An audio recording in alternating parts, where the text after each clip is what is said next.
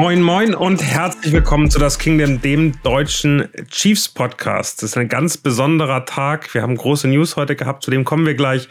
Und äh, wir sind ganz kurz vor einem sehr, sehr wichtigen Spiel, Divisional Rounds gegen die Jaguars. Ich freue mich sehr, Marius, dass du heute mit mir hier bist. Ja, moin Daniel, moin an euch da draußen. Aber wir beide sind nicht alleine, sondern wir haben einen illustren Gast. Ich habe heute im Strive Magazine gelesen und habe festgestellt, ähm, dass es was Besonderes ist, dass du dich mit Football beschäftigst. Nina Lagrande, Chiefs-Fan, Moderatorin, bist auf du mit dem Bundespräsidenten, wenn man das so sagen kann. Also eigentlich in einer völlig anderen Ecke und musstest dann äh, im Strive Magazine ein bisschen erklären, wieso du eigentlich was mit Football machst. Wieso machst du was mit Football und herzlich willkommen. Ja, danke, danke, dass ich heute hier sein darf. Ähm, ich weiß gar nicht, ob irgendjemand außer seiner Ehefrau mit dem Bundespräsidenten auf du ist. ähm, ich gehe zum Football, seit ich ungefähr zwölf bin und äh, ganz viele Jahre in der GFL. Ich bin in Braunschweig aufgewachsen und als ich so fünfte, sechste Klasse war, das war so 98, 99, da waren die Braunschweig Lions, ich glaube, sechsmal hintereinander deutscher Meister. Es war damals auf jeden Fall Rekord, äh, so oft hintereinander deutscher Meister zu sein und es war mega der Aufriss. Mein erstes Konzert war Joe Cocker, weil der einfach nach dem Spiel gespielt hat in diesem Stadion und man dann als Dauerkartenbesitzerin dahin gehen konnte. Und dann bin ich halt so hängen geblieben. Aber dadurch, dass ich normalerweise so eher im politischen Bereich unterwegs bin, beruflich, hat sich das nie angeboten, da mal öffentlich groß drüber zu quatschen. Und jetzt tue ich das ja, ja auch im Footballerei-Kosmos bei Circus Sideline zusammen mit Nina. Und ähm, dann durfte ich im Strive-Magazin darüber schreiben. Ja, sehr cool. Ich habe ein bisschen gesucht, letzte Seite des Strive-Magazins, also da auch ganz, ganz besonders. Äh, aber da fährt man äh, ein bisschen mehr über dich und deine Liebe, wie du hingekommen bist. Bei Braunschweig Lions übrigens habe ich auch der einen Moment gebraucht. Was war das? Die New Yorker Lions habe ich die immer im Kopf. Ich habe die immer mit New Yorker verbunden. Also da hat die, die, die Partnerschaft funktioniert. Ja, tatsächlich, genau. Das war so die Zeit. New Yorker ist ja auch ein Braunschweiger Unternehmen und eine Zeit lang waren auch, äh, waren sie, war auch Jägermeister der Hauptsponsor. Dann hatten diese mega geile orangene Trikots mit diesem Jägermeister-Schriftzug. Ja, jetzt sind es die Braun. Ich sage immer Braunschweig Lions. Für mich sind es die Braunschweig Lions. Erstes Sponsoring übrigens äh, insgesamt äh, in Deutschland. Jägermeister bei Eintracht Braunschweig. Auch eine schöne Geschichte.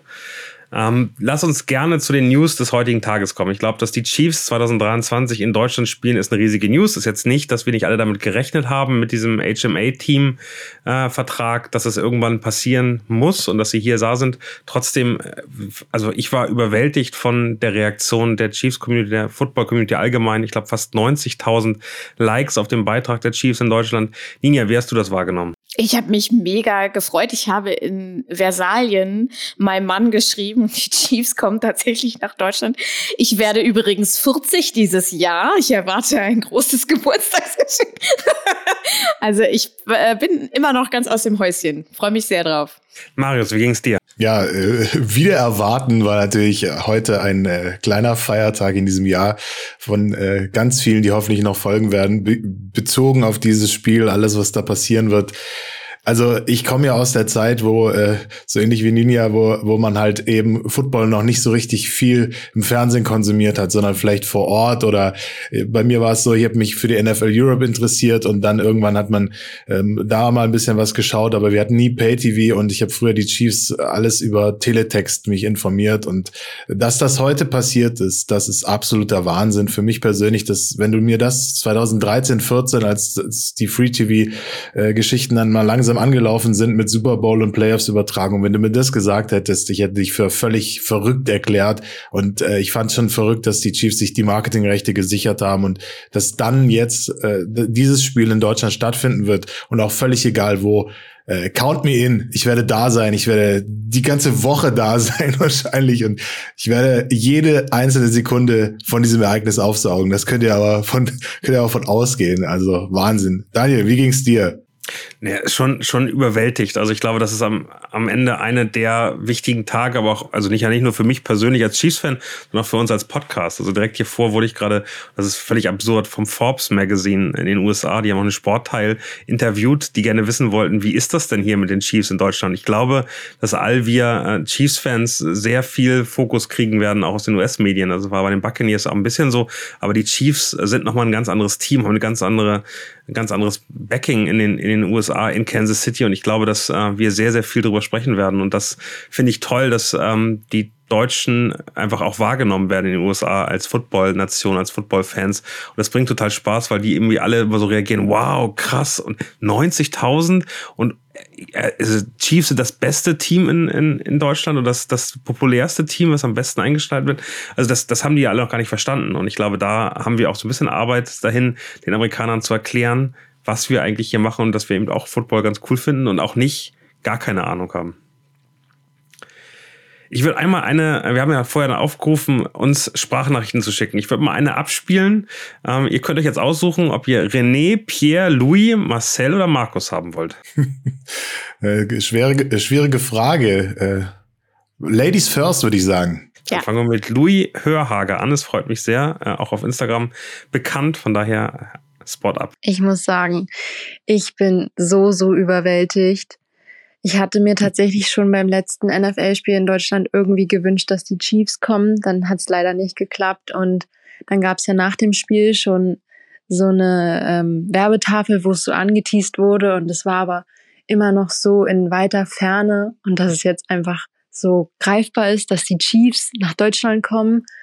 Und ich habe gerade wirklich ein Freudentränchen verdrückt, weil ich mir dachte, so, es ist einfach so krass, dass es jetzt doch so nah ist und eigentlich das früher so, so fern war und nicht ähm, daran zu denken war. Also ich, ich freue mich so sehr und auch wenn ich keine Tickets kriege, ich bin auf jeden Fall, egal wo, beim Tailgating dabei. Ich werde jetzt sparen.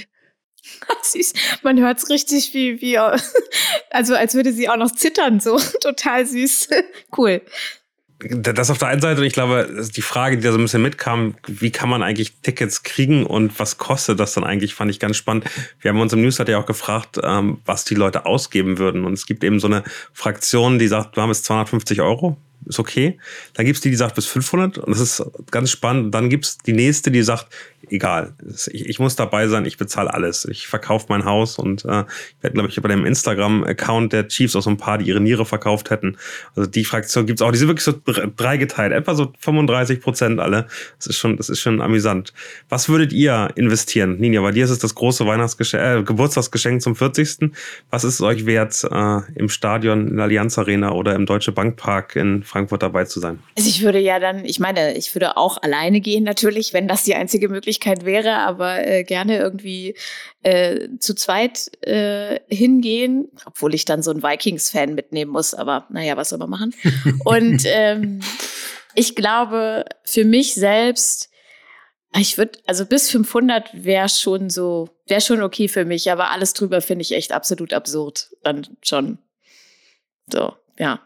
Schwierig, schwierig. Ich, ich würde mal gucken. Je nachdem auch, wo man da so sitzt, was man sieht. Keine Ahnung.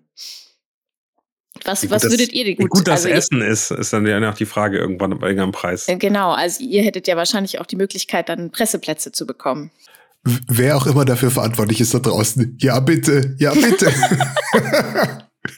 Ja, das ist ja natürlich der einzige Grund, warum wir diesen Podcast machen, ne, Daniel? Aus keinem anderen Grund. Wir haben die ganze Zeit auf diesen Moment gewartet und jetzt ist er da, Freunde. Nee, also ich weiß nicht, un unmoralische Angebote beziehungsweise so alles über, über vierstellig das äh, müsste ich mir schwer überlegen. Ähm, aber ja, dann ich würde es dann wahrscheinlich so gegenrechnen, was kostet mich ein Trip äh, ins Arrowhead und Tickets vor Ort und richtiges Tailgating etc.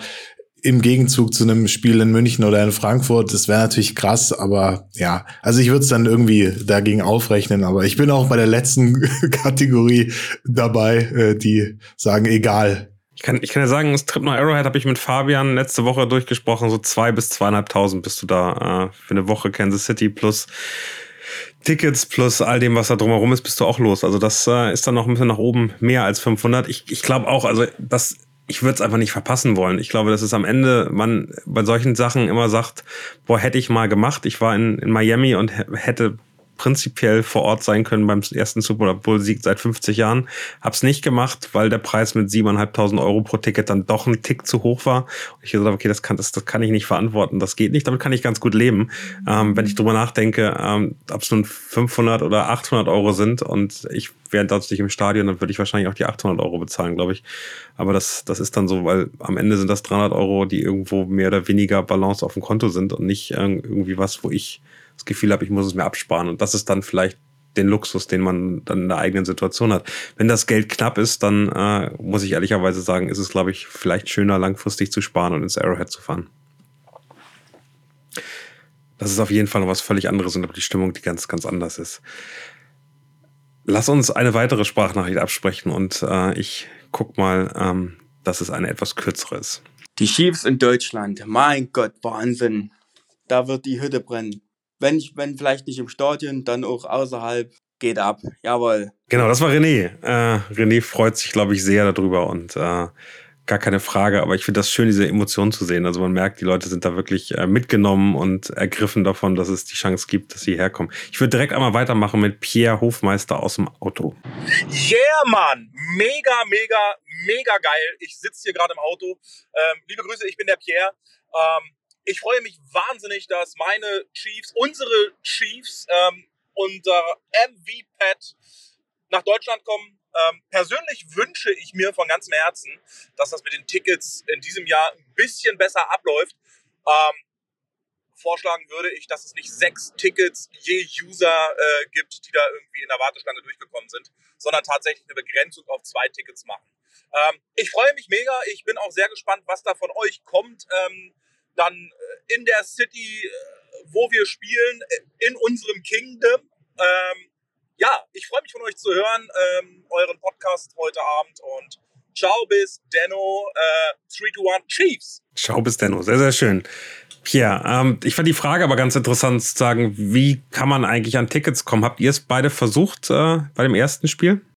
Ich weiß, dass äh, Nina äh, von unserem Podcast es versucht hat und also komplett gescheitert ist. Und ich glaube, die hat sich auch richtig reingehängt, aber sie hat halt gar nichts äh, gekriegt. Ich habe es nicht mal versucht ähm, letztes Jahr, aber werde natürlich dieses Jahr mal versuchen, was da so gehen könnte. Mal schauen.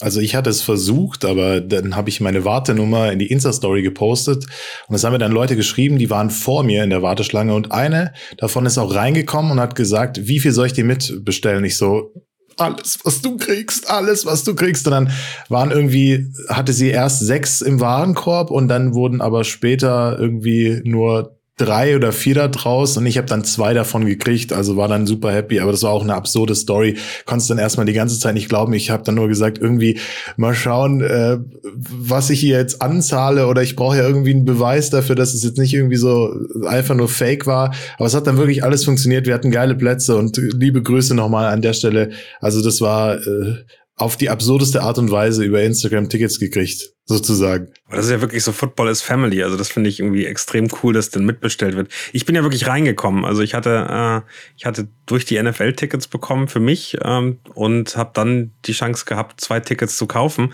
Und ich war auf, glaube ich, Wartelistenplatz 35.000, 40.000. Und der Punkt ist, es ist ganz, ganz witzig. Also davor hätte alles weg sein müssen aber es war nicht weg, weil die Leute reingegangen sind und dann haben sie gesucht und dann kam kein Ticket mehr. Und dann haben sie gesagt, okay, gibt nichts mehr, ich gehe raus. Und äh, das ist also vielleicht so ein Tipp, um Tickets zu bekommen. Und ich, ich glaube, wir werden in unserem Newsletter da ganz viele solche Tipps nochmal mit reinschreiben. Bleibt drinne und sucht einfach weiter. Weil natürlich nicht alle, die ein Ticket ausgewählt bekommen haben, die haben dann ja 15 Minuten Zeit, das Ticket zu kaufen, ähm, das hinkriegen mit ihrer Kreditkarte, ähm, ist, keine Ahnung, ist wissen, wie sie bezahlen sollen, in dem Ticketmaster-Account funktioniert irgendwas. Das heißt, es kommen einfach bei den Preisen, die da auch drinne sind, dann bist du plötzlich bei irgendwie 600 Euro für die Tickets, kommen einfach ganz viele Tickets irgendwann wieder zurück. Und habe dann immer weiter gesucht und am Ende habe ich für zwei Tickets noch äh, was bekommen und konnte einen sehr guten Freund ein Hochzeitsgeschenk damit machen, äh, der dann dafür äh, nach München fahren konnte, Seahawks-Fan ist. Also ich glaube, am Ende ist es wirklich, gibt so ein paar Tricks, an die man halten muss, dann steigen die Chancen ähm, wirklich krass an. Die andere war eben, dass man ähm, in der Warteliste ja zufällig irgendwo hingesetzt worden ist. Also es brachte nichts früher da zu sein, es brachte nichts irgendwie da reinzugehen. Aber das heißt, du konntest so viele Geräte prinzipiell wie möglich reingehen und hattest dann einfach verschiedene Warteliste-Positionen. Also solche, solche Tricks, die werden wir euch vorstellen. Folgt uns gerne im Newsletter, da werden wir auf jeden Fall, wenn das näher kommt, mal gucken, was, was da ist. Wenn man mehr Geld ausgeben möchte, gibt es vorher die VIP-Tickets. Auch da kann man die Chance haben, Tickets zu bekommen. Auch da hatte ich die Möglichkeit, zwei Tickets zu kaufen, die ich dann äh, weitergegeben habe. Ähm, also es ist am Ende, wenn man, wenn man, sag ich mal, ein offenes Budget hat und wenn man äh, ein bisschen drüber nachdenkt, wie dieser Mechanismus funktioniert, hat man eine aus meiner Sicht realistische Chance, äh, da auch hinkommen zu können. Ich werde diese Tipps alle verinnerlichen. Da gibt es vorher dann, genau, im, im Chiefs-Newsletter nur für Chiefs-Fans. Wir wollen ja so viele Chiefs-Fans wie möglich da haben. Ich werde das jetzt nicht nochmal öffentlich allen anderen geben, sondern nur für uns Chiefs-Fans. Dann versuchen, die Tipps rauszugeben, damit äh, das Stadion zumindest ein bisschen Red Kingdom ist. Also das ist ja am Ende dann eben schon nochmal was anderes als ein Heimspiel. So, machen wir weiter mit Marcel. Moin, hier ist der Marcel aus Lüneburg. Ja, sehr geile Nachricht, würde ich sagen. Zwei Spiele in Deutschland, davon eins mit unserer Mannschaft. Sehr cool. Wird bestimmt schwer an Tickets ranzukommen, aber egal, ärgern später, jetzt erstmal freuen, für Samstag die Daumen drücken. Schöne Grüße an meinen Bruder, der ist Samstag im Arrowhead und drückt die deutschen Chiefs fahren nach oben. Ja, go Chiefs. Geile Nachricht. Mehr gibt's nicht zu sagen. Es ist erstmal sensationell, dass sein Bruder einfach im Arrowhead ist und sich dann Playoff-Spiel anguckt. Fand ich, fand ich sehr beeindruckend. Wäre ich auch gerne. Aber ich glaube insgesamt, wenn man nochmal drüber redet, ähm, was wir zum Spiel noch wissen. Also wir wissen, es wird in Deutschland stattfinden. Wir können uns erahnen, dass es zu einem ähnlichen Zeitpunkt stattfindet, vielleicht auch im Oktober. Also der Novembertermin hatte ja auch vielleicht was mit dem Katar WM-Pausenthema zu tun.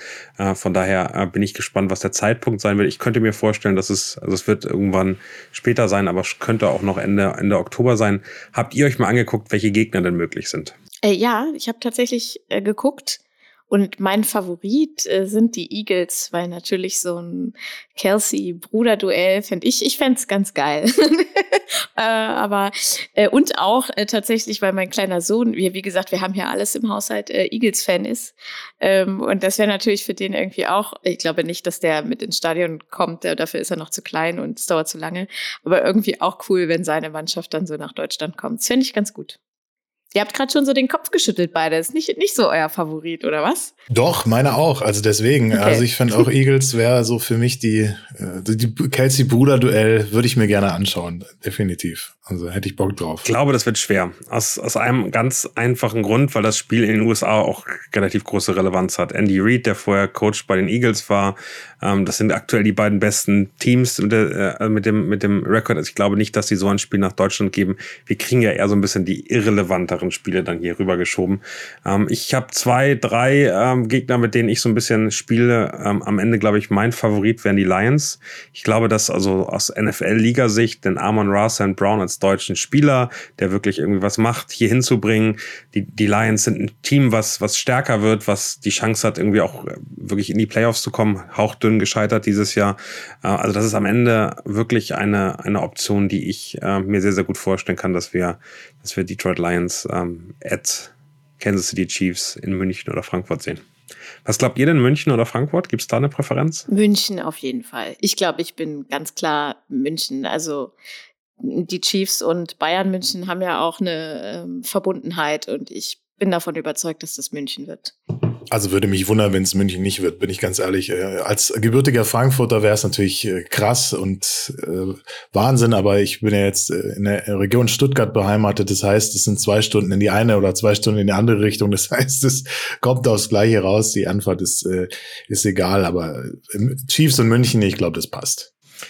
Sehr cool. Dann würde ich einmal weitermachen. Markus, Markus äh, hatten wir hier schon im Podcast, äh, war im Arrowhead Stadium dieses Jahr und ist Teil der German Arrowheads und hat uns auch noch mal eine kleine Nachricht. How about those Chiefs? Yo, also ich habe damit ja schon natürlich gerechnet, ne, bei diesem ganzen Brimborium, ähm, dass wir dieses Jahr bei wohl möglich zwei Spielen, die ja auch schon länger im Gespräch sind, äh, habe ich da schon mitgerechnet. Ähm, ich bin mir nur nicht ganz sicher, ob beide Spiele in München stattfinden werden oder beide Spiele in Frankfurt. Mit Chiefs Beteiligung ist natürlich sehr gut möglich, dass die, äh, dass das Spiel in München stattfindet und das andere in Frankfurt. Ich hätte mich für Frankfurt gefreut, weil es meine Homezone ist und ich da äh, schnell hin kann und mir auch die ganze Woche freigenommen hätte für äh, das alles aufzusaugen, jeden Tag darunter gefahren und äh, das wird natürlich dann schwieriger mit München.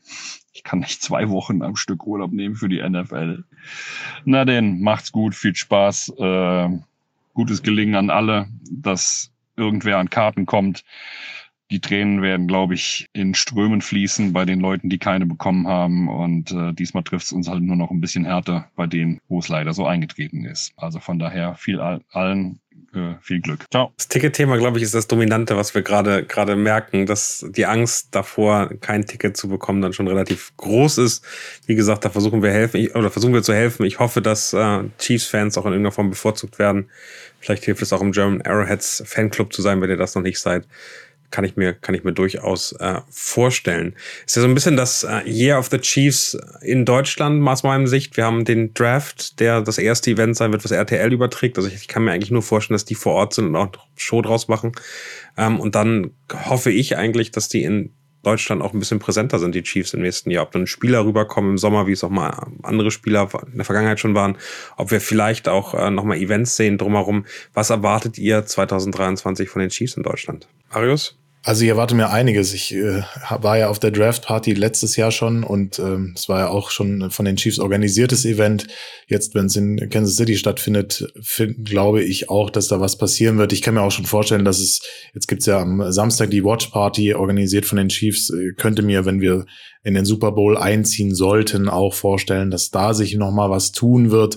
Hoffe natürlich auf eine Offseason, wo auch vielleicht das ein oder andere Event mal vor Ort stattfindet ich bin ja immer noch ein großer Verfechter davon, dass wir endlich mehr Merchandise-Auswahl nicht nur von den Chiefs, sondern auch von der NFL grundsätzlich in Deutschland bekommen werden. Ich hoffe, dass sich da in die äh, Richtung mal was, was ergeben wird. Fände ich sehr gut. Und ähm, ja, ansonsten hoffe ich natürlich auf Spieler, ähm, die wir in Deutschland sehen können, vielleicht auch mal auf Legenden. Äh, vielleicht äh, kommen die dann auch mal in diesen Das Kingdom Podcast. äh, Also das wäre natürlich, werden so Wünsche, wenn hier schon Weihnachten ist im, im Januar, dann ist der Wunschzettel jetzt hier hiermit abgegeben. Das wäre doch was, so ein, so ein Podcast-Meeting äh, mit den Kelsey Brothers und äh, euch beiden von Das Kingdom oder so. Das, das würde ich mir anhören. finde ich gut. Ja, ich glaube schon, dass New, da einiges... New Kingdom Heights finde ich, finde ich einen sehr schönen Namen dafür. Ja, genau, Crossover. genau. Ja, da, danach kannst, kann, kann ich meine Podcast-Karriere beenden, weil besser, besser wird's nicht mehr, ganz ehrlich. Also wenn, wenn, wenn die Kelsey-Brüder in diesem Podcast waren, mit uns beiden, dann ist vorbei. Mehr, mehr geht nicht. Das ist fast noch besser, als Patrick Mahomes hier zu Gast haben, muss ich ganz ehrlich sagen. Sorry, Patrick. Du kannst trotzdem kommen. Wir, wir haben äh, immer ein Mikrofon für dich frei. Ja, ihr habt ja genug Folgen, also jetzt so übers Jahr, da kann, kann, kann alles passieren. Ich glaube schon, dass da einiges jetzt passieren wird. Also ich meine, wir kennen die NFL, die sind immer drauf äh, aus, schön Geld zu verdienen und äh, die wissen, dass die Chiefs die größte Fangemeinde in Deutschland haben. Da wird einiges passieren und ich kann mir auch vorstellen, dass das in Richtung, ähm, dass da in Richtung Merch äh, einiges passieren wird. Und da würde ich mich auch sehr drüber freuen und halt veranstaltungstechnisch eh. Und klar, ähm, dass da vielleicht auch mal Spieler rüberkommen. Äh, hoffentlich nicht bei der einjährigen Neuauflage von Wetten das, aber äh, sonst überall würde ich mich da sehr, sehr drüber freuen, über so kleine Instagram-Clips in coolen Klamotten, wie sie in Deutschland aus dem Flugzeug steigen. Ich glaube, Linie, da ich das äh, Wetten das im November kommt, da läuft die Saison, da wird keiner zu Wetten das kommen, da kann man sich sicher sein. Ich glaube, der Zeitpunkt ist schon so Juni bis oder Mai bis, äh, ja. bis Juli. Also ich glaube, äh, vielleicht einen Tick früher noch, wenn sie Lust haben, persönlich rüberzukommen, aber da müssen wir uns bei Wetten das keine Angst machen. Also solange es kein Sommerwetten das gibt, gibt es auch äh, keinen Besuch von irgendwelchen Chiefspielern. Sehr schön. Äh, habt ihr noch irgendwas, was äh, ihr zu dem Deutschlandspiel sagen wollt? Habt ihr noch irgendwelche Sachen gesehen, die ihr spannend fandet drüber? Oder wollen wir mit dem Jaguars-Spiel weitermachen? Ninja, hast du Angst vor den Jaguars? Trevor Lawrence, der immer besser wird, Doug Peterson, der Andy Reid äh, unglaublich gut kennt. Ähm, wir haben Mr. Saturday. Äh, Trevor, ja. Trevor Lawrence hat noch nie an einem Samstag verloren, seitdem er Sophomore in der, in der Highschool war. Sophomore ist so zwei Jahre bevor du den Abschluss machst. Du bist so 15. Also seitdem er 15 ist, hat er kein Spiel am Samstag mehr verloren. Das ist doch absurd, oder? Ich finde das komplett absurd, diesen, äh, diesen Fakt. Ähm, also ich würde eigentlich sagen, ich habe keine Angst vor den Jaguars, aber äh, ich habe immer so ein bisschen, bin da auch so ein bisschen abergläubisch, deswegen auch so dieses Samstags noch nie verloren und so, das macht mich schon ein bisschen kribbelig. Ähm, wenn man gar keine Angst hat, wird es, glaube ich, gefährlich. Also ich würde die nicht unterschätzen, aber ich bin trotzdem sehr, sehr sicher, es wird ein gutes Spiel, aber ich bin sehr, sehr sicher, dass sie kein Problemgegner äh, werden. Was glaubt ihr? Na, Marius, vielleicht kannst du uns vom Injury Report erzählen und sagen, dass vielleicht ja, also ich habe gehört, dass Trevor Lawrence zum Beispiel auch auf dem Injury Report war, richtig? Am C ist der verletzt, oder? Ja, Trevor Lawrence ist ja. auch auf dem Injury Report gelistet. Äh, vielleicht fangen wir kurz noch mit den Roster-Moves an von dieser Woche, weil es so ein bisschen den kleinen Fingerzeig auch äh, auf Injury Report äh, Spieler bei den Chiefs irgendwie gibt. Wir haben äh, Wide Receiver Jaron Ely wieder in den Practice Squad gesigned, nachdem der vergangene Woche entlassen wurde für den äh, Defensive Tackle äh, Phil Hoskins Hopkins und äh, Connell Powell ist ja auch auf dem Injury Report gelandet vom Practice Squad. Jetzt könnte man vielleicht mit Ely Signing so ein bisschen über, drüber nachdenken, ob nicht vielleicht Michael Hartman in dieser Saison überhaupt noch mal zurückkommen wird. Äh, für Ely wurde Daniel Weiss wieder entlassen, aber auch da können wir, glaube ich, davon ausgehen, dass der zeitnah mit einem Reserve oder Future Deal ausgestattet wird. Und dann kommen wir auch schon wieder zu unserem äh, lieben Michael Hartman, also als einziger Spieler äh, diese Woche aus dem aktiven 53-Mann-Kader nicht mittrainiert, äh, war äh, an beiden Tagen nicht dabei. Ist schon gefühlt so ein bisschen die tragische Figur der Chiefs in dieser zweiten Saisonhälfte, hatte wieder gesundheitliche Rückschläge erlitten. Also im Prinzip ist er wohl nicht dort, wo er eigentlich hätte sein sollen. Ich bin mir auch echt, wie gesagt, nicht sicher, ob wir den in dieser Saison oder überhaupt nochmal für die Chiefs sehen werden, weil ein, ein halbfitter Spieler, ein halbfitter Right Receiver im Roster, der, der hilft dir halt in den Playoffs wirklich auch nicht weiter und das Risiko ist, glaube ich, echt zu groß. Zumal ist es auch nicht so richtig sicher, an was Hartman jetzt eigentlich gerade momentan leidet, weil die Chiefs halten sich verständlicherweise da ein bisschen bedeckt. Da wurde ja mal wegen Unterleibsproblemen und Krankheit im Report aufgeführt, dann auf IR gesetzt und dann wurde ja auch tatsächlich die volle Distanz der 21 Tage Frist da gewartet, bis er wieder aktiviert wurde wurde. Zwischenzeitlich waren ja alle sehr positiv. Also ich erinnere mich noch, Andy Reid war ja sehr, sehr, sehr optimistisch, meinte, der kommt zum frühestmöglichen Zeitpunkt wieder da. Und jetzt momentan äh, zählt ja eigentlich immer nur, wenn du dann auch wirklich im Roster stehst, aktiviert bist und dann auch äh, jetzt am Start bist. Und momentan wird er mit Beckenproblemen im IA oder beziehungsweise im Injury Report geführt. Und Andy Reid meinte, sie versuchen ihn jetzt ein bisschen zurückzunehmen, ein bisschen rauszunehmen, um ihn vielleicht doch noch einsetzen zu können. Aber ich weiß nicht, wie ihr das seht, aber vielleicht haben wir tatsächlich Michael Hartman ähm, zum letzten Mal im Chiefs Jersey auf dem Platz gesehen. Ansonsten, ähm, Frank Clark an beiden Tagen. Äh, wollen wir, wollen wir, mit wir können da reden? gerne drüber reden. Ja. Es erinnert mich ein bisschen an einen Fußballspieler, einen Deutschen. Erinnert ihr euch, als Mario Götze eine, ich glaube, Schambein-Entzündung äh, ja. Hatte? Und ich finde, das fühlt sich irgendwie genauso an. Unterleib, du weißt nicht richtig, was du machst, du musst lange Pause machen. Ähm, ich könnte mir genau vorstellen, dass das sowas sein könnte, oder? Mit Sicherheit. Und das ist dann auch immer, also das kenne ich tatsächlich noch aus einer Zeit, als ich äh, fürs Radio viel Sportberichterstattung gemacht habe.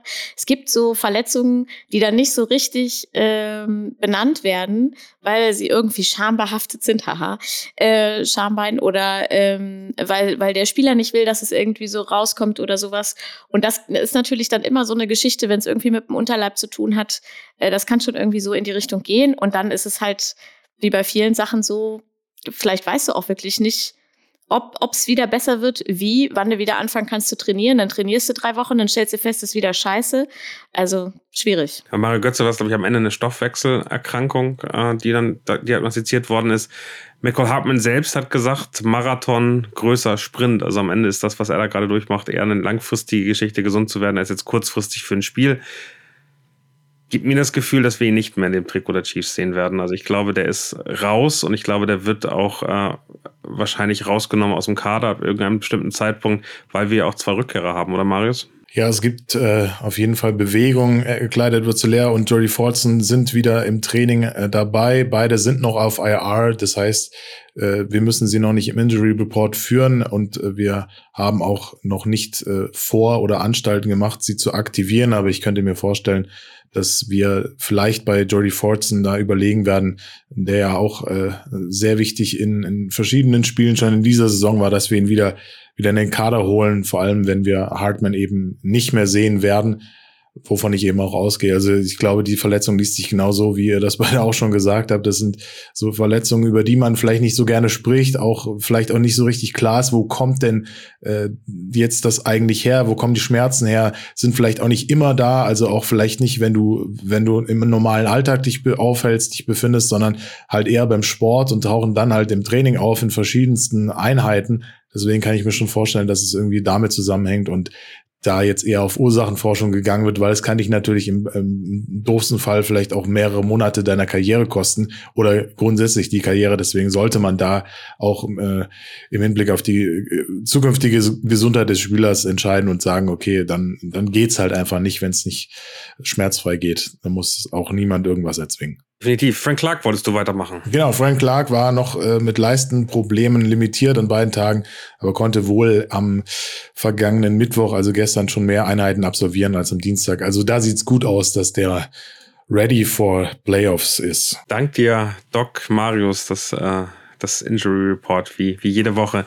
Ähm, die Jaguars und ähm, ich fand eine Aussage von Trevor Lawrence nochmal ganz spannend, der vorher gesagt hat, ja, er glaubt schon, im Arrowhead könnte es lauter werden als bei sich zu Hause ähm, in Jacksonville. Äh, wie nehmt ihr das auf? Ist das ein bisschen auf Provokation der Fans? Ist das ein Thema, wo er mitspielt? Also ist ja, also er hat so ein paar Sachen rausgehauen. Er geht ins Waffle House nach dem Sieg und äh, feiert da in irgendeiner Form, also so ein bisschen das Thema, ich bin bodenständig und gehe Fastfood essen, weil ich ein cooler Typ bin. Äh, fand fand, fand Mahomes ganz witzig und meinte, er weiß gar nicht mehr, äh, was er gemacht hat nach seinem Playoff-Win, fand ich auch ganz schön. Ähm, und äh, auf der anderen Seite diese Lautstärke des Arrowhead. Ich, mein Gefühl ist, das Arrowhead wird beben und Juan Thornhill hat äh, unser, unser Safety hat auch heute gesagt, äh, wäre doch mal cool, den 142,2 Dezibel-Rekord zu knacken. Wie seht ihr das? Ist das äh, provoziert, Trevor Lawrence? Spielt der mit den Chiefs-Fans? Ja, ich weiß nicht, ob das jetzt, ob das jetzt richtig Provokation ist, aber ich glaube, er ist auch einfach ein Typ, der gerne so ein bisschen, ich würde es Kitzeln nennen. Und jetzt nicht so richtig Provokation, aber schon so, ich glaube, das ist so seine Art auch zu zeigen, dass er Bock hat auf das Spiel und sich selber aber vielleicht auch noch mal so ein bisschen über diese Sprüche psychisch zu pushen, ähm, weil ihm mit Sicherheit bewusst ist, dass, ich meine, da braucht man sich auch nur die Wetten äh, zu anzugucken, dass die meisten davon ausgehen, dass die Chiefs gewinnen und da muss man halt so ein bisschen nach vorne gehen und sagen, ja, wollen wir erstmal sehen und so. Ich glaube, das ist so eine, so eine Mischung aus allem. Ja, Trevor Lawrence kommt, glaube ich, mit dem größten Selbstbewusstsein, das man einfach haben kann, in dieses Spiel rein. Und wenn du halt äh, vier Interceptions wirst und danach vier Touchdowns folgen lässt, dann noch in letzter Sekunde gegen die Chargers gewinnst, dann kannst du eigentlich nicht anders als zu sagen, ja mein Gott, was habe ich denn zu verlieren? Was haben wir denn zu verlieren? Wir kommen hierher äh, und spielen eine, eine Saison, mit der keiner mehr mit uns gerechnet hätte. Der Ball liegt äh, zu 100 Prozent bei den Chiefs, die müssen was damit machen und wir, wir reagieren halt und wir machen unser Ding und wenn es dann reicht, äh, dann sind wir quasi der, der Hype, dann sind wir die Bengals äh, 2.0, bleiben wir dann im Ich wollte es gerade sagen, das klingt genau wie die Bengals im letzten Jahr. Ja, wir bleiben bleiben dann einfach im Raumkatzenkäfig und dann äh, wird dann äh, Jacksonville äh, und äh, vielleicht auch äh, wird dann das Duell dann im AFC Championship Game geben. Da haben wir natürlich was dagegen, verständlicherweise, aber im Vorfeld kann man ja mal ein bisschen äh, die die Twitter Bubble anzünden. Vor allem amerikanische Chiefs Kingdom ist immer sehr amüsant. Die fühlen sich von allem und jedem getriggert und das äh, macht schon Spaß, da ein bisschen durchzufliegen, so in ruhigen Minuten. Aber was du auch sagst, was hat er zu verlieren? Also, äh, wenn sie tatsächlich verlieren, dann sind sie halt die geile Mannschaft, die trotzdem so weit gekommen ist und alle überrascht hat. Also, also von daher, ja. Glaubt ihr, das Wetter wird einen Unterschied machen? Also, der ist ja in, in Florida schön warme Temperaturen gewohnt. Ich habe mal geguckt, äh, drei Grad Celsius, äh, Wahrscheinlichkeit, dass es regnet, so 50 Prozent, sehr hohe Luftfeuchtigkeit, ein bisschen windig, 8 kmh ist nicht so doll. Das sollte kein Problem sein. Stört Trevor Lawrence das? Schwierig, schwierig, schwierig. Also es ist schön, eure beiden Gesichter eben gesehen zu haben für einen Podcast. Unglücklich, aber es war so ein, es war so ein, so ein, so ein, so ein Kopfschütteln, sondern so nicht so richtig. Das, Daniel, das nehme ich euch nicht, das nehme ich dir nicht so ab. Das war, war gut zu sehen. Ich habe jetzt überlegt, ob ich auf die Haare eingehe von ihm, aber ich kann da nicht mitreden, weil bei mir oben ist äh, ist äh, ja, und Blanco. Er trägt einen Helm. Ich glaube, das ist das Helm natürlich. Ja, also die Frisur hält äh, auch durch, durch den Helm. Nee, also ich weiß nicht, äh, ob das ein Sportler in der NFL wirklich tangiert, welches Wetter ist. Ich glaube, wenn es arg windig wäre, dann würde es vielleicht den Kicker ein bisschen mehr mehr tangieren, vielleicht auch den den Quarterback in dem Fall, aber die Temperaturen sollten dich eigentlich, es sei denn, es sind wirkliche krasse Minusgrade im zweistelligen Bereich, dann sollte das eigentlich ganz normal klar gehen. Sie haben ja auch schon, ich weiß nicht, wie kalt es war, als im November zusammen äh, gespielt wurde da im Arrowhead, aber es war, glaube ich, auch nicht so dolle warm, deswegen äh, die Temperaturen sollten äh, irgendwie bekannt und bewusst sein. Ich kann mir nicht vorstellen, dass da, dass das einen großen Unterschied macht. Sehr schön. Lass uns tiefer reingehen ins Spiel. Fangen wir an mit der Jaguars Offense, unserer Defense. Wie muss unser Gameplan aussehen, dass wir am Ende äh, erfolgreich sein können? Was für mich aus dem Hinspiel so ein bisschen sichtbar war, wenn man sich das nochmal anguckt, ist, äh, es gibt eigentlich zwei ganz große Jobs und fast wie immer Travis Etienne als Running Back stoppen. Das haben wir im Hinspiel sehr, sehr gut gemacht. Und äh, Turnover von Trevor Lawrence erzwingen. Und dafür brauchen wir einen fitten, einen positiven Pass Rush. Das hat im ersten Spiel ganz gut funktioniert. Fünf Sacks. Äh, wie seht ihr das? Sind wir, sind wir gut genug? Können wir Trevor Lawrence zu Boden bringen? Habt ihr Zweifel daran? Äh, wie sieht's aus? Marius, fang gerne an. Ja, also wichtig ist, glaube ich, und das müssen wir uns alle vor Augen führen, dass wir die Woche 10 äh, im Kopf abhaken. Das war ja gefühlt so ein Start-Ziel-Sieg. Da dürfen wir uns nicht im Detail drauf fokussieren, dass das Spiel genauso laufen wird. Es sind Playoffs, Baby, und da ist es immer anders. Da hast du immer einzelne Spielsituationen, die sich ganz anders entwickeln können. Man kann auch sagen, wenn man sich mal den, den Rekord anschaut, also die Jaguars waren bei drei und sieben und seitdem haben sie sieben von acht Spielen gewonnen. Darunter auch gegen Teams wie die Ravens, zweimal die Titans, die Cowboys in Overtime geschlagen. Also seit Woche 10 gehören die äh, Jaguars äh, zu einer Top 12 äh, in Be Bezug auf offensive Erfolgsquote und auch die erwarteten Points per Play. Also das Laufspiel, das hat äh, zum Schwachpunkt davor gezählt. Jetzt mittlerweile äh, hat sich gemacht von, ich glaube, bei einer Erfolgsquote von 5, auf Platz 25 der Liga und auf 26 bei den Expected Points per Attempt gewesen. Mittlerweile belegen die Jaguars hier Rang 9 bei äh, den Yards per Play und Scored Points. Also das ist auf jeden Fall etwas, äh, mit dem man haushalten kann. Äh, nicht zuletzt wegen Travis Etienne und auch Trevor Lawrence kann eben Werte als Quarterback im oberen Drittel bei den äh, äh, Vergleichen vorweisen. Steht bei den Expected Points äh, per Attempt auf Platz 12. Ähm, und bei 21 bei Yards per Attempt und auf Platz 11 in der Kategorie Completion Rate over Expectation. Also ich will mal sagen, äh, zusammen mit der Kombination, dass er auf Position 4 ist, Sacks zu vermeiden, was natürlich auch an seiner O-Line liegt und weil er eben eine Wurfzeit hat von 2,5 Sekunden, die er nur den Ball hält. Das ist halt eben etwas, wo wir entsprechend schauen müssen, hat auch das äh, Wildcard Round Game gezeigt, dass wir da am Start sind, dass unser Pass Rush am Start ist, dass wir äh, entsprechend den Run äh, im Griff haben. Also das wären für mich die Faktoren. Ninja. Ja, ich habe mir jetzt bin keine keine ähm, Statistik-Nerd. Es ist, hab mir das Deswegen sind wir hier. Genau. Aber ähm, das klang für mich alles sehr schlüssig. Ich glaube, was wichtig ist, dass man halt ganz früh im Spiel, also dass die Chiefs ganz früh im Spiel zeigen, äh, hier, du, ihr kommt hier gar nicht durch. Und dann auch vielleicht auch schon ähm, ganz am Anfang wirklich äh, Trevor Lawrence erwischen, dass man da richtig Verunsicherung am Anfang äh, reinsetzt ähm, und ihn gar nicht erst irgendwie machen lässt. Ich glaube, dann kann man direkt so ein Zeichen setzen ähm, und wirklich irgendwie ja am Anfang schon gut zeigen, wohin der Hase läuft äh, und nicht irgendwie erstmal ein bisschen abwarten und gucken, was sie so machen. Aber das glaube ich eigentlich auch nicht, dass die Chiefs das machen werden, abwarten. In der guten Playoff-Saison haben wir auch mal 24-0 hinten gelegen am Anfang. Also von daher, man weiß das nie. Okay. Und ich glaube, die Texans damals waren jetzt auch nicht so doll. Aber was ich äh, ganz interessant finde, finde find die Wide Receiver der, der Jaguars, Christian Kirk, wurde für sehr viel Geld äh, geholt. Evan Engram wurde von den Giants geholt, war jetzt nicht so doll. Dazu die beiden Jones, also Marvin Jones und Zay Jones, die, glaube ich, so ein bisschen Spezialrollen haben. Christian Kirk ist für mich wirklich das Duell mit McDuffie, was, was wirklich interessant wird, wo ich mal wieder gucken werde, wie stark ist McDuffie dann wirklich.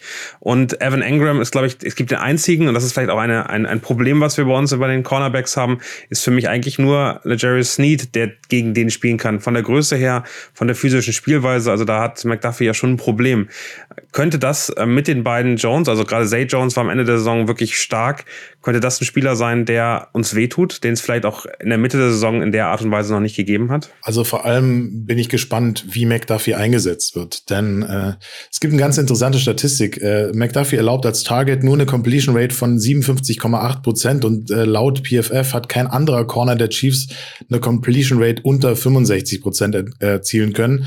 McDuffie liegt im NFL Rating bei äh, Position 21 von 70 Cornern, die mehr als äh, 385 Coverage Snaps gespielt haben finde ich, ist ein respektabler Wert. Ähm, vor allem, wenn du das erste Drittel der Saison gefühlt verletzungsbedingt äh, verpasst hast. Jetzt hat Spagnolo angefangen, ihn äh, seit drei Spielen anders einzusetzen. Also nicht nur hat er Snead in diese One-on-One-Matchups mit den Wide Receivers gestellt, sondern äh, McDuffie macht auch 71 Prozent seiner Snaps äh, entweder im Slot oder in der Box und davor hat er das nur 10 Prozent gemacht. Warum machen wir das? Ich finde, das zeigt so ein bisschen, dass man sich auch auf dieses Spiel vorbereitet hat, denn wir erinnern uns, Woche 10, Snead hat nicht gut ausgesehen. In äh, Coverage äh, hat, glaube ich, 45 Coverage-Snaps gehabt, 8 Targets, 8 Receptions für 91 Yards äh, zugelassen und besonders Christian Kirk hat zwei Touchdowns Touchdowns über ihn gescored. Äh, Passer-Rating von äh, 153,6 hatte der Kollege äh, Snead, wenn er Target war. Also bin gespannt auch, wie McDuffie sich da machen wird, denn er hat in dem Spiel mit der Secondary dafür gesorgt, dass Lawrence nur eine Handvoll irgendwie explosiver Plays machen konnte war drittbester Tackler im Team, äh, zwei Tackles for Loss und zwei Pass-Breakups. Also ich glaube schon, dass wir McDuffie in einer anderen Rolle äh, da sehen werden. Und ich glaube, Snead, ähm, da werden wir, werden wir gespannt sein dürfen, wie der One-on-One -on -One gehen wird. Da bin ich mir ziemlich sicher, dass das passieren wird. Und wir müssen ein bisschen aufpassen, weil wir haben äh, die, bei diesen Vertical Shots in die Mitte haben wir eben unsere große Schwachstelle. Da kriegen wir die meisten Touchdowns gegen uns. Wir sind doch, glaube ich, das schlechteste Team, was die kassierten Touchdowns angeht. Ähm, da würde sich jeder Quarterback über diese Quote freuen, aber das sind diese Sachen, die wir auf jeden Fall verhindern müssen. Oder wenn es dann halt in die Garbage Time geht, dann äh, tut es uns vielleicht nicht so weh, wenn wir davor mit der Defense schon das eine oder andere Big Play generiert haben. Das äh, klingt auf jeden Fall äh, nach einem Plan. Lass uns einmal drehen und uns äh, die Offense angucken. Ähm, was Ninja, also wann bist du glücklich? Was für ein Spiel erwartest du von unserer Offense, wenn du sagst, ich bin, ich bin ja natürlich, wir gewinnen, aber ähm, gibt es für dich sowas, wo du sagst, hey, das, das muss passieren, dann, dann bin ich happy? Ja, also ihr habt es ja schon gesagt, wenn es nicht so, äh, wenn es nicht so wird wie bei den Bills, dass da mehrere Turnovers in der ersten Halbzeit stattfinden, dann bin ich schon ziemlich happy. Also das darf auf keinen Fall ähm, passieren. Und äh, ich meine, gerade jetzt fand ich zumindest in den letzten Spielen war äh, Pat Mahomes auch noch mal eine ne krasse Maschine einfach, ne? Also auch mental habe ich den Eindruck, der ist richtig heiß und total eingestellt darauf. Deswegen bin ich gespannt, äh, wie es so wird. Aber das ist natürlich das, wo sie extrem aufpassen müssen, dass sie den Ball nicht abgeben, ganz klar. Diese Strecke von, wie war das, 10, 11 Spielen mit Turnovers, Marius, die ist ja vor Glück dann irgendwie gebrochen. Und trotzdem ist das, glaube ich, das ganz große Problem dieser Offense, oder? Das ist auf jeden Fall etwas, an dem wir arbeiten müssen und das, ich hoffe, dass das jetzt abgestellt ist. Natürlich kann man es nicht 100 Prozent am Ende sagen, das werden wir dann in-game sehen, aber äh, ich mache mir in, insofern weniger Sorgen, weil das Spiel gegen die Jaguars in Woche 10, äh, klar, man sollte da nicht so viel Vergleichswerte nehmen, aber das war Patrick Mahomes äh, zweithöchstes Rating in dieser Saison, also hatte 129,6, 331 Yards, vier Touchdowns, eine Interception. Ähm, und danach haben wir ja, also ich würde dieses letzte Drittel der Saison auch eher so ein bisschen als äh, Try and Error irgendwie bezeichnen, weil da war klar, okay, es geht in die Playoffs und wir äh, kommen dann vielleicht nicht mehr an den First Seed. Jetzt hatten wir ihn, jetzt haben wir eine Bye Week und Andy Reid äh, hat ganz gute äh, Zahlen nach der Beiweg und er hat auch ganz gute Zahlen gegen ehemalige äh, Staff-Mitarbeiter und auch, ähm, ich glaube, in den Playoffs ist er bei 4 und 0, wenn ich das richtig im Kopf habe, gegen ehemalige Assistant Coaches von ihm oder eben Staff-Mitarbeiter. Deswegen ähm, mache ich mir da tatsächlich wenig Sorgen. Unsere Offense sieht gut aus. Wir haben die meisten Points per Game, wir haben die meisten Yards per Game, zweitbeste Third Down Offense, äh, auch Red Zone Offense sind wir immer noch die zweitbesten und wir liegen auf Platz 5 in Sachen Pass Attempts und haben die drittwenigsten Sacks zugelassen. Also da ähm, geht auf jeden Fall einiges. Und ich bin auch mir ziemlich sicher, wenn man sich anschaut, welche Offense-Spieler da in Frage kommen. Wir werden einen ganz anderen Travis Kelsey sehen beispielsweise, als wir den die letzten Wochen gesehen haben. Der wird auf jeden Fall ein größerer Faktor sein. Er wird seine Targets bekommen. Zum einen, die Jaguars letzte Woche gegen die Chargers hatten super viele Probleme gegen Jared Everett. Der hat sechs Receptions, 109 Yards, ein Touchdown gemacht und äh, die Pass-Defense der Jaguars hat dieses Jahr ein äh, Rating von 119,3 gegen Tight Ends. Das bedeutet Platz 30 und ähm, da wärst du schön blöd, wenn du dann Travis Kelsey nicht entsprechend einsetzt. Und der kann das eben auch. Der macht mehr Yards after Catch, Catch als Everett beispielsweise. Das stimmt. Ich glaube, also was glaube ich für mich noch wichtig ist, ist so ein bisschen die Frage, wie wir mit Third Downs umgehen. Ich glaube, ähm, das, das hat man bei den Jaguars im Laufe der Saison gesehen. Die sind extrem gut darauf, im äh, Third Downs sehr, sehr, sehr viel Pressure zu machen. Also die spielen gar nicht einen Blitz dann, die gehen meistens mit vier Mann dann wirklich nur vor, aber die haben so ein paar ältere Spieler, ältere Passrusher, die sie gar nicht über alle Downs einsetzen, sondern die spielen dann eben wirklich nur dieses Third Down und machen da sehr extrem viel Druck, gerade äh, in, also Interior äh, Richtung, äh, Richtung unserer ähm, dann, dann Guards und nicht Tackle. Äh, was ich ganz spannend fand, ist Josh Allen im ersten Spiel, also deren Star Pass Rusher, eigentlich immer gegen unseren Left Tackle, also über die Blindside gekommen ist und immer wirklich direkt gegen Orlando Brown gespielt hat. Und Orlando Brown hat zwar, glaube ich, zwei Pressure oder Harrys zugelassen, aber keinen einzigen Sack. Also eigentlich ist das ein Duell, was, was Orlando Brown liegt, weil ähm, Josh Allen ist ja so ein Monster, der versucht einfach durch, durch Kraft und durch seine Körpergröße an den Leuten vorbeizukommen und nicht, weil er agil ist und sich wegdreht oder irgendwelche Listing Pirouetten macht. Und genau das äh, liebt ähm, dann, äh, dann unser Orlando Brown, der einfach groß ist, der vielleicht nicht der, der schnellste ist. Äh, und von daher bin ich gespannt, wie sie, ob sie das verändern. Für mich heißt das, wir müssen eigentlich in die ersten beiden Downs äh, schon äh, gut nach vorne kommen.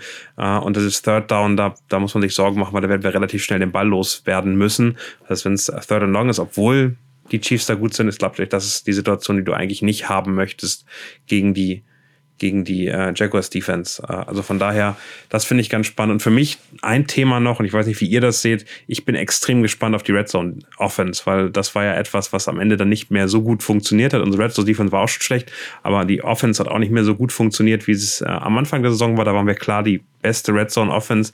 Am Ende wurde das ein bisschen schwieriger. Habt ihr, seid ihr zuversichtlich, dass ähm, zwar ohne Michael Hartman, aber Darius Tony ist dabei und eigentlich alle anderen Spieler auch, dass wir da wieder mehr sehen? Ja, ich hoffe. Also ich gehe auch davon aus, dass wir deswegen Tony auch die letzten Wochen nicht so viel gesehen haben, weil vielleicht auch ein bisschen was ausprobiert wurde, neue Seiten im Playbook hinzugefügt wurden. Ich finde auch echt ein bisschen schade, dass wir jetzt Hartman vermutlich nicht mehr sehen, weil es gibt auch eine schöne PFF-Statistik, Patrick Mahomes hat ein Passer-Rating von 142,3, wenn Nicole Hartman sein Target ist.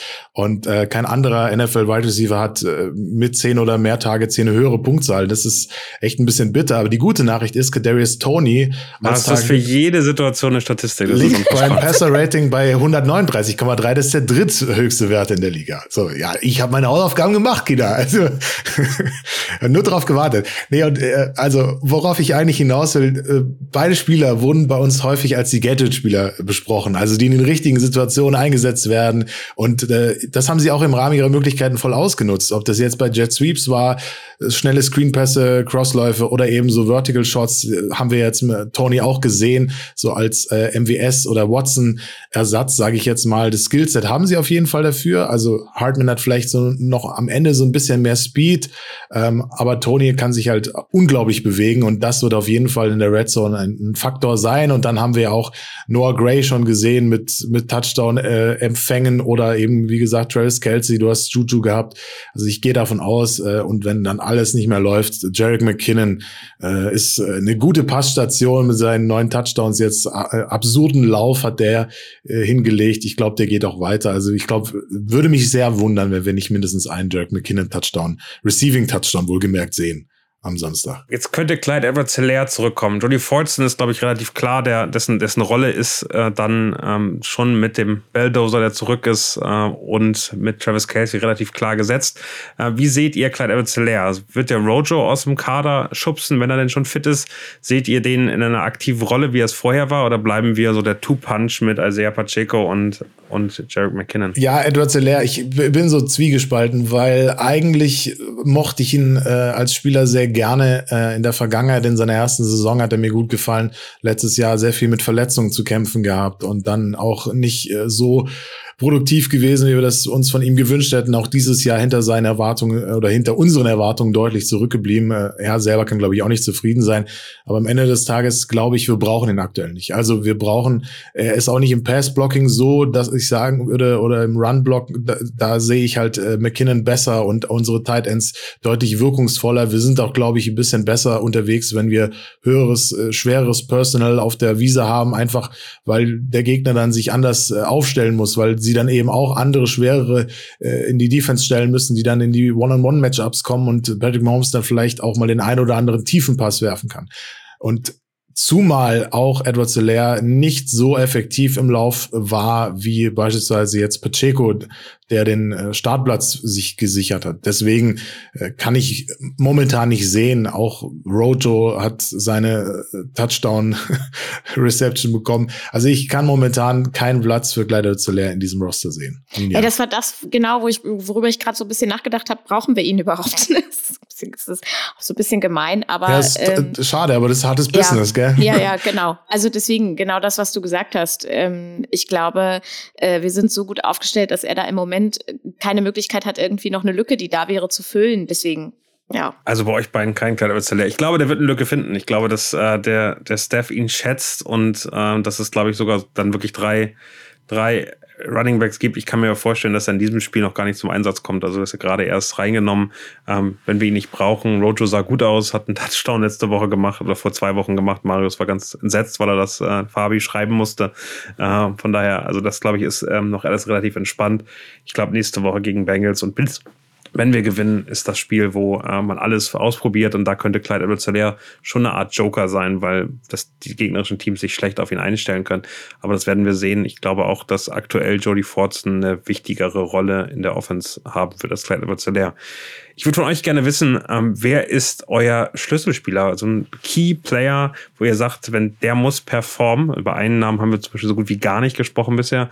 Ähm, äh, wer ist euer Spieler, der der performen muss, damit die Chiefs gewinnen.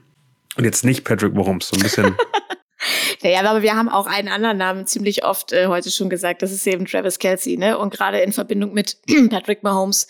Ich glaube, wenn die beiden zusammen funktionieren, dann ist das schon die halbe Miete. So, ja. Also das wäre so mein, mein, mein Schlüsselspieler für, für diese Partie. Mein Schlüsselspieler steht auf der anderen Seite, nämlich in der, im, im Pass Rush und ist eigentlich unser wichtigster, nämlich mit Chris Jones. Ich glaube, es wird darauf ankommen, dass wir so ein bisschen die Kreise von Trevor Lawrence einschränken. Ähm, äh, Lawrence ist gut bis sehr gut darin, Sex zu vermeiden. Ich habe schon gesagt, die O-Line macht einen sehr guten Job. Die mussten acht, oder Lawrence musste 28 Sex hinnehmen dieses Jahr. Das ist Platz fünf in der Wildcard Round. Hat die Line nur 18,4 Prozent Pressure zugelassen bei 49 Dropbacks. Was sind Dropbacks? Das ist, wenn der Quarterback quasi die Schritte nach hinten macht mit dem Ball, bevor er wirft. Also da haben die Chargers nicht so viel auf die Wiese gekriegt, äh, trotz dessen, dass die da eigentlich ganz solide aufgestellt sind. Aber muss man auch sagen, wir haben Woche 10 äh, Trevor Lawrence fünfmal gesackt und äh, auch obwohl er 2,2 äh, Sekunden nur den Ball in der Hand hatte und dann entsprechend los wurde, lag eben auch an, an der Produktivität, die Chris Jones den äh, Kollegen neben sich und hinter sich äh, zugerechnet hat. Also Saunders und Chinal haben Sacks äh, geschafft und unser Pass Rush ist äh, super, sieht super aus. Er liegt momentan auf Platz zwei der Liga, was die Anzahl der Sacks angeht ich glaube, wenn man es schafft, den, den, wie im letzten Spiel, den Interior-Bereich zu dominieren und genau da Pressure zu machen, ähm, weil Lawrence passt am liebsten aus einer ruhigen Pocket raus ähm, und wir ihn dazu zwingen, vor allem auf die rechte Seite äh, ganz tief zu passen. Äh, da wird's wird's schwer. Links mag er auch nicht so gerne, aber so rechts, ich glaube, zwischen 10 und 20 Yards, da, da spielt er gerne hin und auch in die Mitte. Also wenn wir es irgendwie vermeiden könnten, äh, dass er die Bälle dahin spielt, dann glaube ich, werden werden wir einen Unterschied äh, sehen und deswegen äh, ist Chris Jones unser Defense-Herzstück enorm wichtig dafür. Ich äh, habe einen Spieler, mit dem wir viel zu viel zu wenig geredet haben und ich glaube, das ist der Grund, wieso wir so wenig darüber geredet haben, weil er in den letzten Wochen irgendwie nicht mehr die ganz große Rolle eingenommen hat. Ich glaube, Juju wird äh, in den Playoffs, ich glaube, unser Spieler der Playoffs wird Juju Smith-Schuster, der zeitweise in der Saison echt gut angekommen ist, nachdem er am Anfang so ein bisschen verletzt war und eine richtig gute Rolle gespielt hat und dann im Dezember eigentlich verschwunden ist. Und äh, das hat, glaube ich, ganz viel damit zu tun, dass sein Teil des, des Playbooks einfach nicht mehr so stark aktiviert worden ist. Und ich glaube, dass der neben Travis Kelsey und ich bin, bin bei euch, wenn Travis Kelsey spielt und so stark ist, wie er sein kann, dann, dann mache ich mir gar keine Sorgen. Ich glaube aber, dass die äh, gegnerischen Verteidigungen gelernt haben, ein bisschen besser mit Travis Kelsey umzugehen, ihn zu doppeln, den starken äh, Verteidiger draufzusetzen und dass er ermöglicht Juju eben ganz viel Platz, ganz viel Möglichkeiten, weil er teilweise parallel startet, äh, in eine andere Richtung zieht und äh, da, glaube ich, relativ viel macht. Also ich erwarte ein extrem gutes Juju-Spiel, mehr als 100 Yards und äh, wenn der noch zwei Touchdowns macht, dann mache ich mir wenig Sorgen, ähm, dass wir die, die Raubkatzen schlagen. Würde ich unterschreiben, würde ich auch gerne sehen, wenn Juju endlich wieder ein bisschen mehr äh, Targets kriegt als die letzten Wochen. Äh, parallel eben wie Travis Kelsey auch, aber der wird mit Sicherheit auf jeden Fall die VIP-Bewachung bekommen. da können wir schon von ausgehen. Sehr schön. Ich habe noch zwei Sachen äh, mit euch und ein letztes schönes Zitat, was ich gleich äh, gerade gefunden habe, was, was ich euch noch äh, gönnen möchte. Fangen wir an. Was sind die Tipps, Ninja? Wie glaubst du, geht das Spiel aus? Ach, also ich glaube schon, dass das, ich erhoffe mir, dass es ein ähm, punktreiches Spiel wird auf unserer Seite. Ich würde jetzt mal sagen, ich sage 34 zu 21 für die Chiefs. da braucht Marius keinen Tee, das wäre schon mal ganz gut. Ich, lache deswegen, weil mein Tipp 34 zu 20 ist. Ungelogen. Ja. Ich habe es hier stehen und wir haben uns nicht davor abgesprochen. Nein, haben wir nicht. Also, das ist mein Tipp. 34 zu 20. Ja. Daniel. Ich, gut. Ja, okay. Ich möchte, ich möchte nicht zu klar tippen, also das wissen die Leute schon draußen, da wird es immer unangenehm. Von daher würde ich nicht ganz so viel Platz nehmen. Ich glaube auch, dass wir, ich glaube nicht, dass wir über 30 Punkte gehen. Ich glaube, wir brauchen nur 27 und äh, ich glaube, es wird ein 27, 21. Wie guckt ihr denn das Spiel? Also wir wissen, und das ist dann noch der Hinweis, ich glaube, es gibt noch Plätze für, das, für die Watch Party. Meldet euch da schnellstmöglich. Ihr findet äh, bei uns in den Show Notes auf jeden Fall die E-Mail-Adresse, wo ihr euch melden könnt, wenn ihr im Raum Frankfurt macht. Macht das. Es ist super cool. Wir haben das beim Deutschlandspiel auch das Spiel gegen die Jaguars damals gesehen, äh, zusammen in der, im Pub und äh, das bringt wirklich, wirklich viel Spaß. Wie guckt ihr jetzt? Habt ihr Rituale, Ninja? Äh, Gibt es bei dir dann sperrst du dich ein, wird mit der ganzen Familie geguckt. Ich meine, mit Vikings-Fan und äh, noch anderen Teams involviert, ist es ja gar nicht so einfach, oder? Nee, ist nicht so einfach. Also hier, ich meine, meine ganze Family, auch meine Eltern und meine Schwester und so, die wohnen hier natürlich alle nicht. Die interessieren sich auch alle für Football. Ähm, dadurch, dass es äh, ja zumindest, wenn man Kinder hat, eine relativ späte Uhrzeit ist, werde ich wahrscheinlich alleine auf dem Sofa sitzen und mir das angucken und mir wild mit Nina hin und her schreiben. Ähm, und äh, ja, mich dann aufs Sofa flätzen, schön mit, mit einer Decke und ähm, hoffentlich nicht zu viel äh, Chips und andere Nervennahrung brauchen. Mal gucken. Also ich werde es alleine zu Hause gucken. Ich bin auch Team alleine zu Hause aus äh, guten Gründen, weil mich andere meistens nervös machen und weil ich dann nicht immer so viel mitkriege, wenn ich mit, mit anderen gucke. Das, äh, da muss ich mir das Spiel dann nochmal äh, in, der, in der großen Zusammenfassung angucken. Wenn ich alleine gucke, kann ich schon ein bisschen analysieren.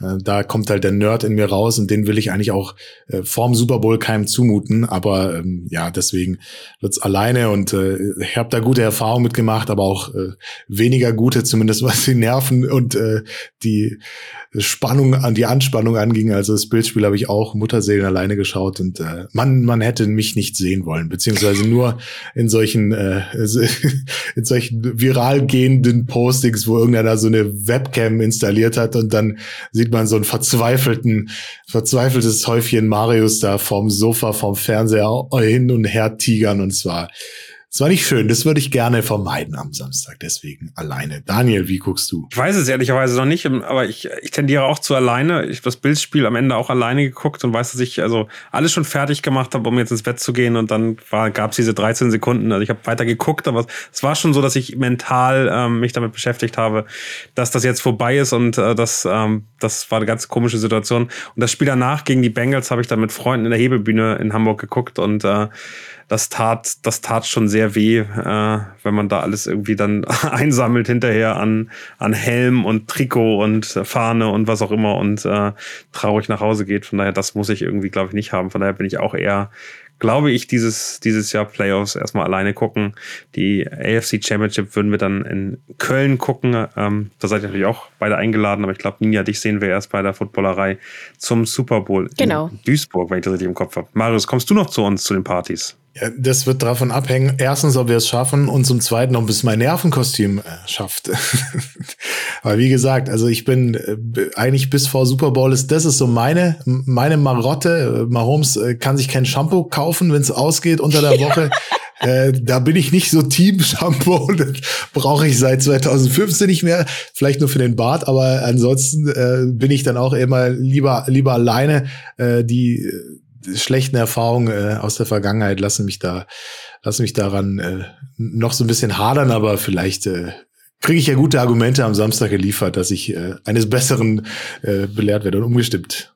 Kannst du mir noch mal erklären, wie dieses Zitat gemeint ist? Also wenn während der Woche sein Shampoo leer ist, dann, also hört er, wäscht er sich dann gar nicht mehr oder darf es einfach nicht leer werden und er ist kurz davor extrem sauer, weil er wechselt ja während der Woche sein Shampoo nicht, habe ich jetzt verstanden. Genau, und äh, es gibt jetzt so ein, äh, gab so ein Video, äh, wo er dann äh, seine ganzen Rituale erklärt hat äh, und dass es eben äh, vom Basketball kommt und dann sagt er so, äh, Brittany schimpft dann auch mit mir, äh, wenn unter der Woche das Shampoo leer geht, weil er kann sich dann keine neue Shampooflasche kaufen und wäscht dann halt seine Haare nicht mehr. Und das, also so habe ich es zumindest verstanden, Marius. Ne? Und deswegen schimpft Britney dann, aber, aber er kann es auch nicht anders machen. Also dann ist es halt so. Neues Jetzt weiß Shampoo ich, bringt jetzt weiß Pech. ich aber Genau. diese Werbung, diese Werbung, die es gibt von äh, ja, äh, da muss ich auch direkt dran wie, denken. Wie, wie heißt die Marke noch hier? Wir wollen ja dann bei guter Werbung auch äh, Head gerne, and Shoulders, gerne. never not nee, working. Nee, nee, nicht Oder Head and Shoulders. Es gibt diese Werbung äh,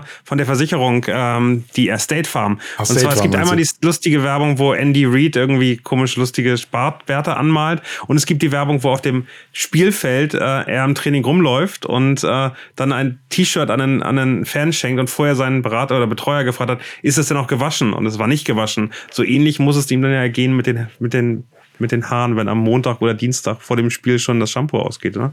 Ja, aber es ist äh, offensichtlich besser, als sich was Neues zu kaufen, was dann Pech bringt. Also, ja. Nun gut, ich habe noch ein schönes Zitat für euch. Äh, Andy Reid war gerade auf der Pressekonferenz kurz vor diesem Podcast und wurde zum Deutschlandspiel befragt. Jetzt würde ich euch mal wissen, was hat er gesagt? Gibt's da auch Cheeseburger? Die Richtung ist richtig. Ninja, was glaubst du? Ja, damit. ah. Oh Gott. Ja, wahrscheinlich irgendwie sowas. Also gibt's da was Vernünftiges zu essen oder so? Nee, sie, seine Antwort war, I'm looking forward to getting a Bratwurst. Ah ja, natürlich. Okay. Ein Gummi. Ein Das sollte Gummi. kein Problem werden. Andy, wir wir, können müssen aufpassen, wir müssen aufpassen mit der Weißwurst, wenn es München wird, aber äh, da würde ich so eine Frankfurter Bratwurst dann äh, ihm empfehlen. Vielleicht ist dann doch Frankfurt äh, die bessere Wahl. Aber ich fand, ich fand es eine grandiose Aussage. Also da wird gefragt und das Einzige, was ihn interessiert, ist äh, das leibliche Wohl. Sehr schön. Vielen, vielen Dank, Ninja. Es hat Spaß gebracht. Ähm, und äh, ich glaube, wir hatten heute wirklich zwei sehr schöne Themen. Ähm, wir zittern uns alle durch Samstag und hoffen dann, dass es danach entspannt im Podcast weitergeht. Äh, insgesamt werdet ihr im Newsletter noch ein paar mehr Infos kriegen. Folgt Ninja gerne auf Instagram. Ich glaube, du bist auch auf Twitter, wenn ich es richtig im Kopf habe. Nein, nicht mehr. Nicht, nicht mehr auf Twitter. LinkedIn bist du auch nicht, habe ich festgestellt. Nee. ich bin, bin nur auf Instagram. Twitter ist, wollte ich nicht mehr und äh, LinkedIn nervt mich mit den ganzen Business-Leuten. Da hatte ich keine Lust drauf. Ich wollte deinen Strive-Artikel bei LinkedIn posten und äh, habe dann festgestellt, ich kann dich gar nicht markieren. Schade. Und natürlich auch Marius, Marius, dir, äh, wie immer, die letzten Worte äh, gebühren dir. Enjoy. Ja, vielen Dank, Ninja, dass du da warst. Äh, Hat mir sehr viel Spaß gemacht. Und äh, ja, ansonsten, ihr könnt immer noch abstimmen für eure Kingdom äh, Favoriten, dafür den Newsletter abonnieren und äh, ansonsten. den Awards, weil das ist jetzt fast ein bisschen unter, unter weggelaufen mit den großen News heute, oder? Ja, das ist ein bisschen drunter weggelaufen. Aber es ist ja noch ein bisschen Zeit. Es gibt auch schon, äh, wenn man sich die Zwischenergebnisse anguckt, gibt's äh, spannende Themen. Also deswegen äh, schaut da gerne mal rein, äh, bewertet uns auf allen relevanten Plattformen, folgt unbedingt Circus Sideline. Ich glaube, wenn Anfängerinnen und Anfänger, die neu dazukommen, ich habe das jetzt auch äh, in der Woche schon diverse Male empfohlen und die haben dankend äh, da abonniert. Deswegen, ihr werdet sehr viele neue Hörerinnen und Hörer bekommen. Äh, da freuen wir uns alle im Footballerei-Kosmos. Und äh, ansonsten wünsche ich uns ein, Ganz kurz, dann fragen wir noch mal, Ninja, wann kommt denn die nächste Folge Genau, raus? wo- nächste Folge. Die nächste Folge kommt erst äh, übernächsten Samstag. Wir kommen ja alle 14 Tage. Also ich habe diesen Samstag Zeit, mich auf das Spiel zu konzentrieren. Und äh, danach äh, kommt dann die nächste Folge mit dem äh, Martin Pfanner dann in der nächsten Folge zu Gast. Worum geht's? Habt ihr, ihr habt doch mal Themen, oder? Ja, tatsächlich äh, machen wir in der nächsten Folge, wir erklären ja immer so ein bisschen. Ähm, und äh, was wir erklären werden, ist so ein bisschen die äh, History of American Football. Äh, weil ich tatsächlich die letzten Tage ganz oft gefragt wurde, ja, wie ist das eigentlich entstanden und äh, was ist der Unterschied zu Rugby und so. Und ähm, diese ganzen Fragen werden wir dann in der nächsten Folge erklären. Plus natürlich äh, ein bisschen Spekulation rund um den Super Bowl zusammen mit Martin Pfanner und den üblichen Boulevard. Sehr schön, das lohnt sich auf jeden Fall da, da reinzuhören. Wir verlinken das dann, sobald die Folge online ist, auch bei dieser Folge in den Show Notes. Und ansonsten, wenn du nichts mehr hast, äh, Ninja oder du, Daniel, dann sage ich die berühmten letzten Worte. Go Chiefs! Touchdown!